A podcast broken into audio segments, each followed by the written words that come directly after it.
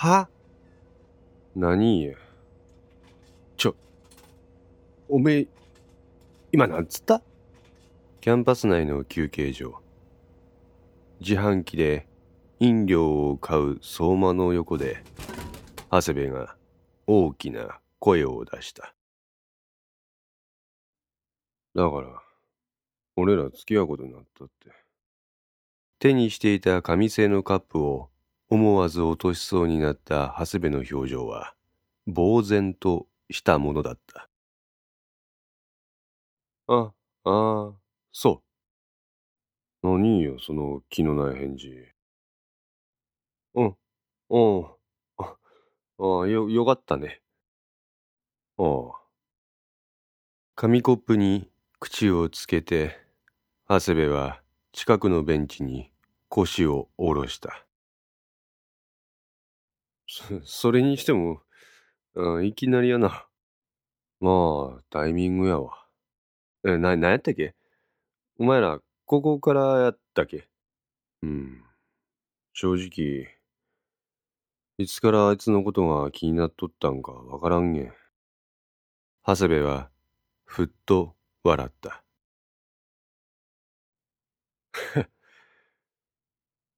まあ、いかったんや。おめえなら俺文句言わんわや。は文句？おめえも知ってるやろ？きょうちゃんは人気者や。で、見た目も性格も可愛い。相馬の脳裏に片倉京子の姿が浮かんだ。誰が見ても可愛らしい外見。そして服装も洒落ている。それなのに話しやすい。どう考えても倍率が高い女性だ。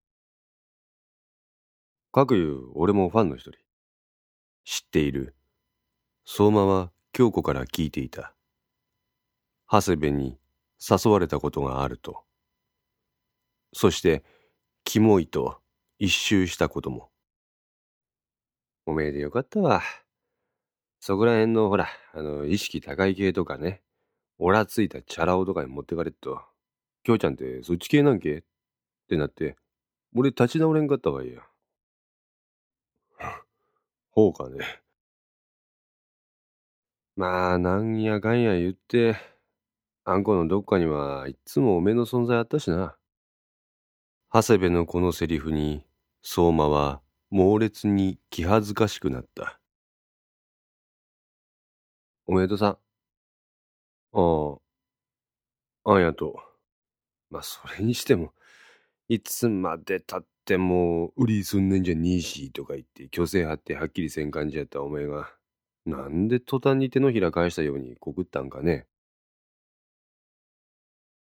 こんなんで、いいんかね。わからん。なんか、長谷部とか香織ちゃんの気持ちを利用しとるみたいで。やっぱり、私あれやわ。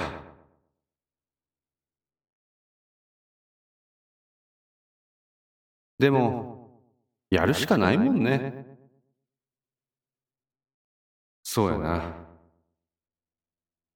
昨晩のバス停でのやりとりを思い起こした相馬は、ゆっくりと口を開いた。なんか、急にあいつのことを話したくないって衝動に駆られたんやって。何？そのくせえセリフ。あ、あ、そう？キモ。そうま。おめえ、ひょっとして自分に寄ったりとかしとっけ？ん？うん、こんなことねえわや。まさか、歌の歌詞とかそのまんま引用して使って告ったりとかした。こんなことせんわいや。ほ、ほ、やな。そんなキモい告り方してきょうちゃん OK 出したんやったら、俺今度からおめえら見る目変えんといかんくなしな。むずがゆそうにした長谷部は自分の首筋を人差し指でカリカリと書いた。長谷部こそどうねんて。あ？ほら、岩崎さんのこと。ああ、うん。今朝メール来たよ。お？うん、マジで？で、なんやって？何しとるんかって？うんうん。んで？今日は講義びっしり入っとくから、とっとと学校に行かんなんやって返したんやって。んで？あそれから何のレースもねえよ。え？ほんでおしまい？相馬は頭を抱えた。何よ？ああ、あのな、おめえもう少し相手の立場に立てんま。あ？ちょっと考えりゃわかるやろいや。あの子は今までほとんど誰とも付き合うことなく、大学生活過ごしてきてんぞ。いろんな男らがあの子に告っては散ってった。その子がある日突然、俺の目の前におるチャラい感じの男と大学内で二人っきりで話しとる。こんなことなったら学内の注目の的になるやろいや。で？ああ、もう、こう考えることできんがんか、おめえ。だから、レズ疑惑さえある男の匂いがせん女やぞ。つうことは、あの人は異性との付き合い方を知らんげんて。な。そんな人にハードル高いこと提案すんなっつ。飲料を飲み干した長谷部は、なるほど、と言った。そうま、おめえなんか急に変わったな。え？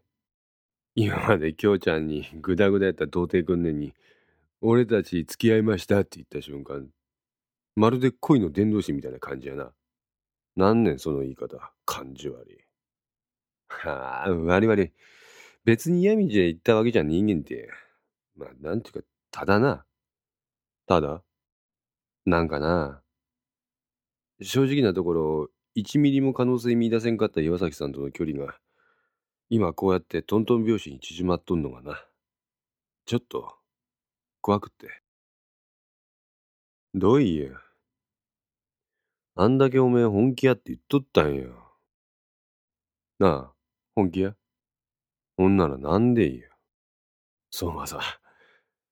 あの、本気やからこそ、こっから本当に一歩踏み出していいんかって迷うんやって。つうと、今になって、おめえが京ちゃんにうじうじしとったのはよくわかる。相手のこと考えれば考えるほど、本当に俺でいいんかなって。長谷部さ。あ？じゃあ、おめえじゃなくてどんなやつなら岩崎さんにぴったりなんや？え？だからおめえ以外の男であの人にふさわしい男っつうのはどんなやつなんや？長谷部は黙った。言えんやろ。言えんつうのはな、想像できんが、したくないかのどっちかやって。おめえ、多分後者の方やろ。そりゃ違うやろや。そんなんただ逃げとるだけじゃんや。逃げる？てめえ黙って聞いとりゃいい好きかって言いやがって。明らかに、長谷部の言葉に、土器が含まれていた。昨日までの俺がそうやった。あ？いつからなんかはよくわからんけど、俺は京子ちゃんに気があった。んで一つ手にあの子も、俺のことを気にかけとるって知っとった。けど何の行動もできんかった。ほうや。自分が傷つきたくなかっただけなんや。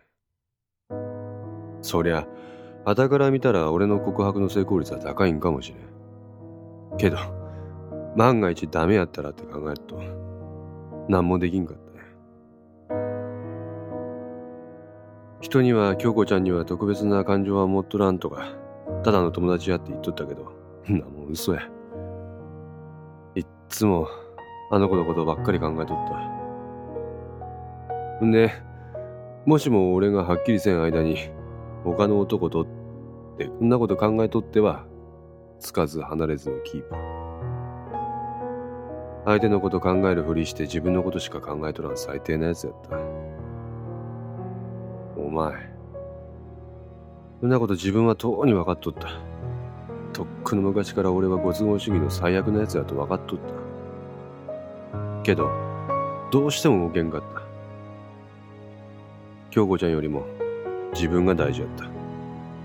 逃げ続けとった。突如として自分の心の中をさらけ出した相馬の様子に長谷部は黙るしかなかった。でも逃げ続ける先に何がある？ってこの間ようやく気がついた。この間？なんやこの間って。お前とか岩崎さんとかと一緒に蕎麦屋に行って。金沢駅で降ろしてもらったやろ。ああ。あの後京子ちゃんと久しぶりに北高に顔出したんや。北高？ああ。ほんでそこで気づかされた。え？ちょ意味わからん。逃げるにしてもどこまで逃げたら逃げ切ったことになるか。それはっきりさせんと。その場しのぎのことを一生続けることになるああああ。確かに。俺は自分が傷つきたくないってことから逃げとった。ってことは自分が傷つかんようにするってことが答えや。おいお前なんか哲学的やな。そう考えると答えは簡単。今の俺において答えは二つしかない。一つは京子ちゃんに思いを告げて何らかの返事をもらう。でもう一つは自分っていう存在をこの世から消し去るってことや。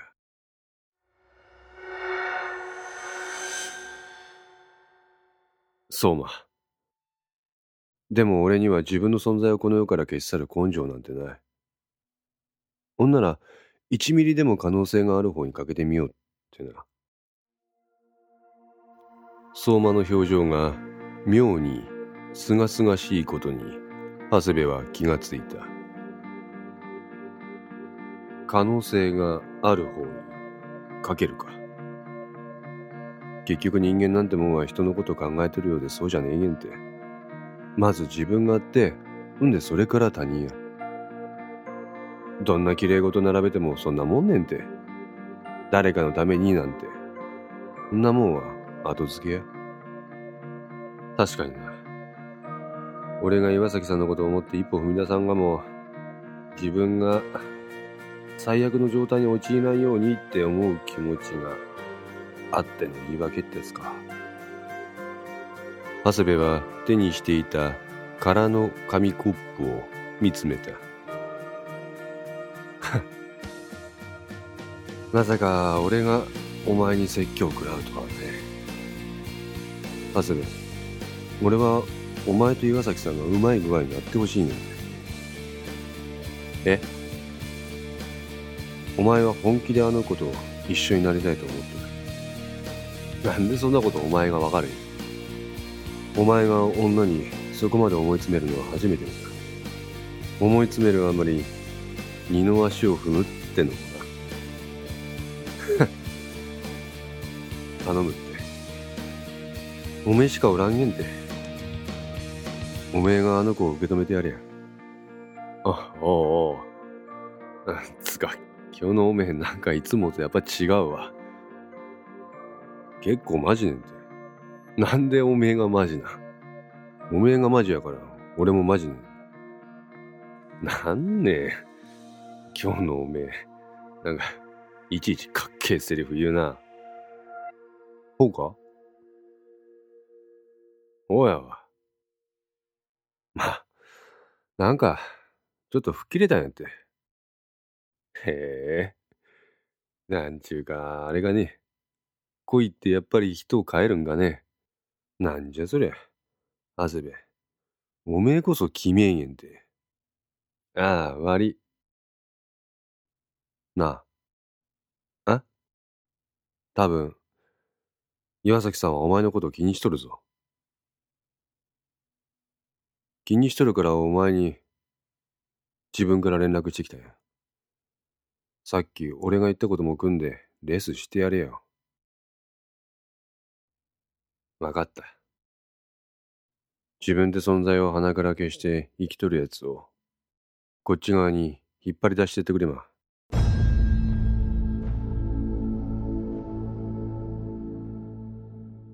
はいいいから。そう言うと相馬は長谷部に今この場で岩崎に連絡を取るよう命令した。